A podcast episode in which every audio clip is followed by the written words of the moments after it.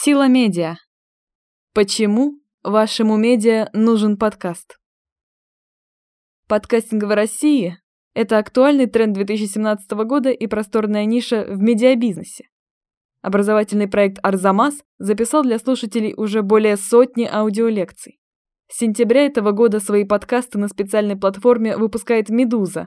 Нужен ли вашему медиа или блогу подкаст и что это дает? Что такое подкасты и откуда они взялись? Подкаст – аудиоблог, отдельный аудиофайл или серия аудиофайлов, которые регулярно публикуются на одной платформе. Создание таких подкастов называется подкастингом. Тренд на создание подкастов пришел в Россию из США, где бум подкастинга начался в 2004-2005 годах. Его спровоцировал ажиотаж вокруг mp3-плееров iPod. Впервые слово «подкастинг» применил Бен Хаммерсли, журналист The Guardian, объединивший слова iPod и бродкастинг, то есть вещание. Другие компании пытались бороться с этим рекламным названием. Например, фирма Creative, которая выпускала плееры марки Zen, предлагала свой термин – Zencasting. Но у Creative ничего не вышло. В 2005 году термин «подкаст» добавили в Оксфордский словарь, объявив словом года. Согласно американскому исследованию Edison Research совместно с Triton, за последние пару лет термин «подкастинг» стал узнаваем на 11% больше. Впервые о буме подкастинга заговорили в 2014 году, после выхода «Serial», уникального американского детективного аудиосериала, в котором журналист расследует убийство. Уже через неделю после запуска этот подкаст выбился в iTunes Store на первое место среди всех когда-либо созданных американских подкастов.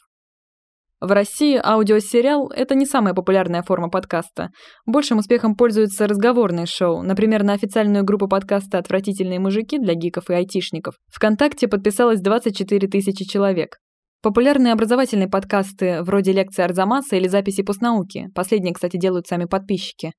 Хороший пример подкастинга в медиа – «Медуза». Редакция выпускает сразу три подкаста. «Дело случая» об этических вопросах, Медуза в курсе о последних событиях в мире и текст недели с озвучкой своих лангридов. Куда загружают подкасты и где их искать? Чаще всего аудиоконтент размещается на подкаст-терминалах, специальных интернет-площадках, где слушатели могут отслеживать новые выпуски любимых подкастов, а подкастеры – узнать количество своих подписчиков. Проще говоря, подкаст-терминалы – это YouTube в мире аудио. Эпоха подкаст-терминалов началась с iTunes, и до сих пор этот сервис очень популярен среди пользователей Apple. Первый подкаст-терминал в России – Russian Podcasting.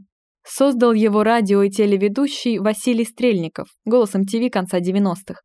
К сожалению, с 2015 года сайт почти не обновляется. Для загрузки своего подкаста сегодня подойдут две самые популярные российские площадки – PodFM и Podster. При желании вы можете создать собственный сайт для своих подкастов, как это сделали, например, авторы упомянутого сериал. Размещать подкасты на YouTube или во ВКонтакте не рекомендуем, по крайней мере на начальном этапе. Вы рискуете затеряться в потоке другого контента, музыки и видео.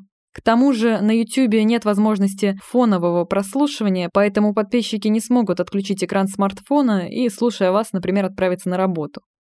Чтобы подкасты оставались с вами повсюду, скачайте на мобильное устройство специальные приложения. Например, пользователям Android отлично подойдет подкаст-плеер. Он абсолютно бесплатный, с приятным дизайном и без всякой рекламы. А владельцы айфонов могут воспользоваться встроенным в систему Apple приложением Podcasts. Если интерфейс вас не устроит, попробуйте Overcast или Podcast Republic. Оба сервиса бесплатные, но за плату можно убрать рекламу. Четыре причины, зачем создавать подкаст. Причина первая.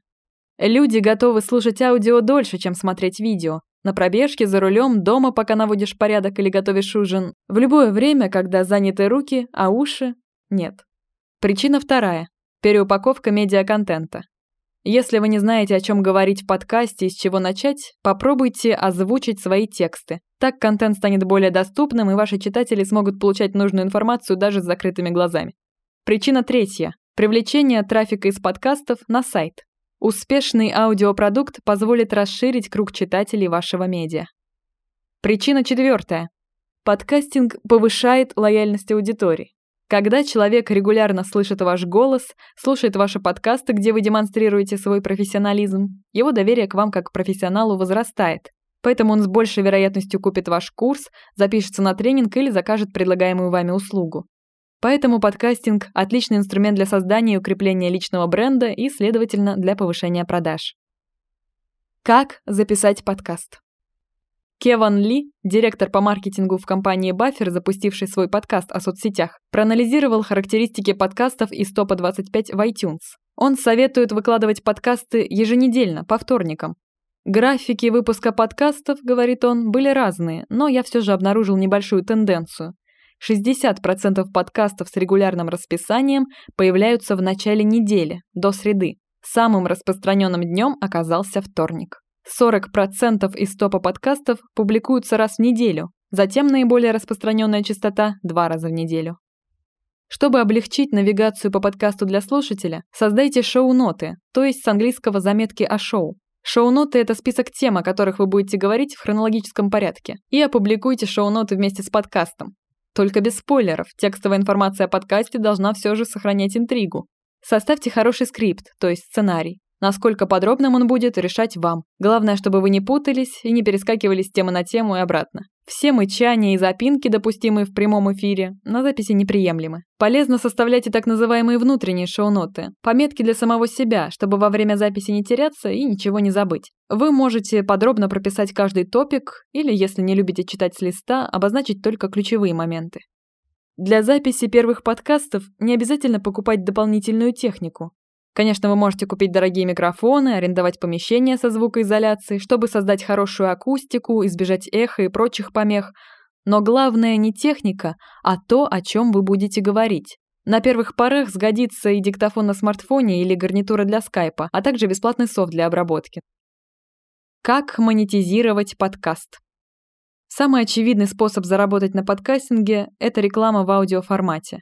Например, вы можете делать прероллы с рекламным текстом на 1-3 минуты в начале и в конце записи. Лучше будут монетизироваться подкасты, построенные на популярности личности ведущего.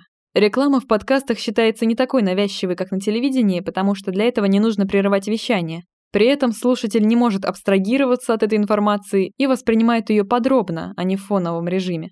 Однако, по сравнению с телевидением или интернетом, определить эффективность сложно. Невозможно отследить, слушал ли пользователь рекламу, прослушал ли выпуск от начала и до конца. Единственные показатели здесь – количество скачиваний, прослушиваний и комментариев.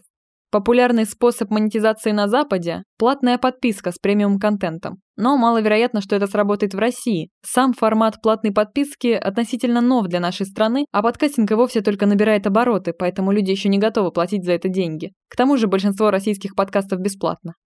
Если вы уже обладаете большой и постоянной аудиторией, можно зарабатывать с помощью услуги платного интервью. Такой способ монетизации использует веб-сарафан. Гость эфира платит 80 тысяч рублей за подкаст с его участием, а также за все дальнейшее распространение этой записи в интернете. Кстати, Мэтт Хоуи, американский программист и создатель веб-блога Metafilter, рекомендует привлекать к микрофону сразу нескольких гостей, чтобы сделать подкаст более разнообразным и бодрым. Первый заместитель директора ГРК «Радио России» Рустам Вахидов в прошлом году отметил, что настоящих инструментов для монетизации подкастов еще не существует. Вся эта история с подкастингом, говорит он, очень схожа с топовыми блогерами на YouTube. Но пока, к сожалению, в отличие от видеоблогеров, у подкастеров нет реального инструмента для монетизации контента. Сайты, которые сегодня существуют в России, эпизодически размещают контент и пытаются монетизировать его, но пока это больше эксперимент, чем практика. Пять советов для записи аудиоблога. Совет первый. Не ставьте микрофон слишком близко к лицу, Иначе на записи могут возникнуть пики, перегрузы, которые очень проблематично убрать в процессе постобработки. Оптимальное расстояние примерно 20-30 см. Если у вас нет специального поп-фильтра, который разбивает взрывные звуки типа П, Б, поместите микрофон под углом в 45 градусов от рта. Совет второй. Старайтесь записывать подкаст в один день, целиком, а не частями. Ведь на звук голоса человека влияет множество факторов. Акустика помещения, погода, время суток и даже ваше самочувствие. Совет третий. Говорите в полтора-два раза быстрее, чем обычно, но не забывайте четко проговаривать слова. Совет четвертый. Дышите не грудью, а животом, диафрагмой. Так ваш голос будет звучать глубже. Совет пятый и последний. Если вы оговорились, хлопните в ладоши и начните всю фразу сначала. Редактировать будет удобнее. Громкий и резкий звук разделяющий дубли, появится на аудиодорожке в виде длинной вертикальной черты. Подкаст записала Анастасия Палихова, автор Силамедиа.